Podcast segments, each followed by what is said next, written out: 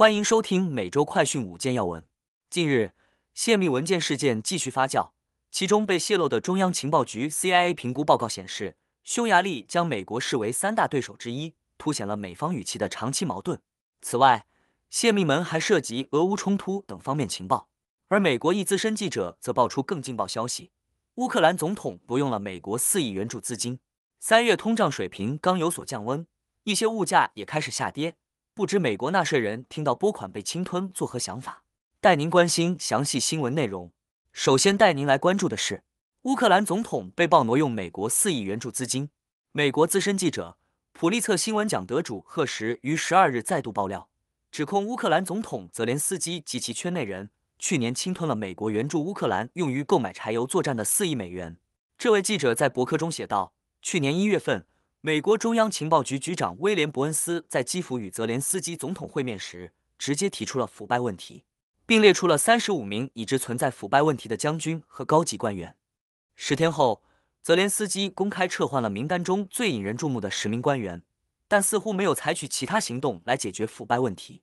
而就在今年一月份，乌克兰前总理阿扎罗夫宣布，泽连斯基挪用了乌克兰政府两百亿美元左右的资金。其中包括许多西方国家向乌克兰提供的经济援助。接下来要带您关注的是，外泄文件显示，匈牙利是美国为三大对手之一。根据一份据称被泄露的中央情报局评估报告，匈牙利总理欧尔班将美国列为其所属的青年民主主义者联盟的三大对手之一，凸显华盛顿与此北约成员国之间的长期矛盾。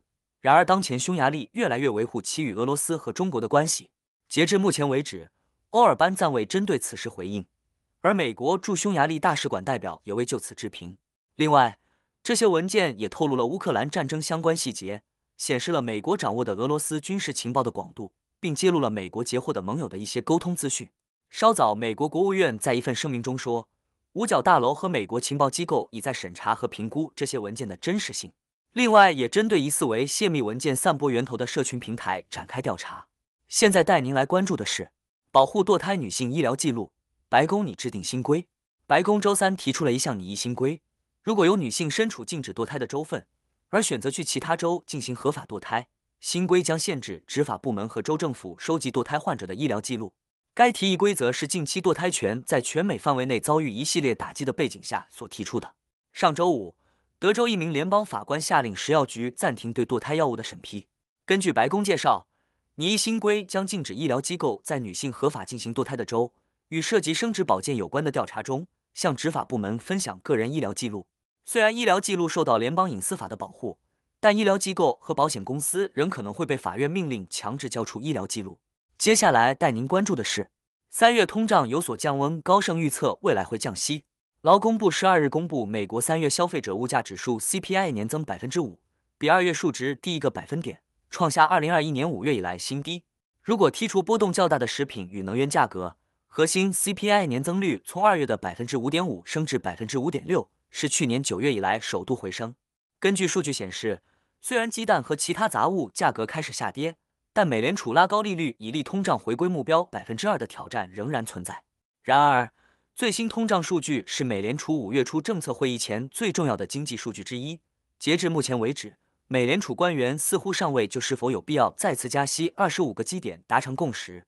另外，根据周三发布的一份研究报告显示，高盛的经济学家不再预测美联储将在六月份加息，但仍预计五月份会加息二十五个基点，而七月降息的可能性很大。最后带您关注的是，洛杉矶韩国城街头抢劫，十六岁少年不幸中弹身亡。昨晚十一日十点三十分左右，洛杉矶韩国城发生一起抢劫未遂事件，导致一名青少年丧生。目前当局已展开对嫌犯的搜捕。根据警方称。枪击事件发生在贝伦多街和新罕布什尔大道之间的第七街。根据警方描述，当时一名男子持枪接近时，另一名男司机和他的乘客正在车里。嫌犯试图抢劫这两人，但当他们拒绝交出自己的财物时，嫌犯开枪射杀了这名十六岁乘客的头部。最后，男孩抢救无效，当场死亡。目前，嫌犯尚未逮捕到案，警方也没有公布有关嫌犯的任何描述。近期。枪击事件频发，引发民众担忧和不安。最新的民调显示，每五个美国成年人中就有一人有家庭成员死于枪击。调查还显示，非裔中每十个人中就有一人曾亲眼目睹有人中弹，比率比白人高出超过两倍。以上是今天的每周快讯五件要闻，更多完整新闻内容，请关注凤凰美洲台微信、隐私、脸书、小红书、TikTok、油管、推特等各社群平台。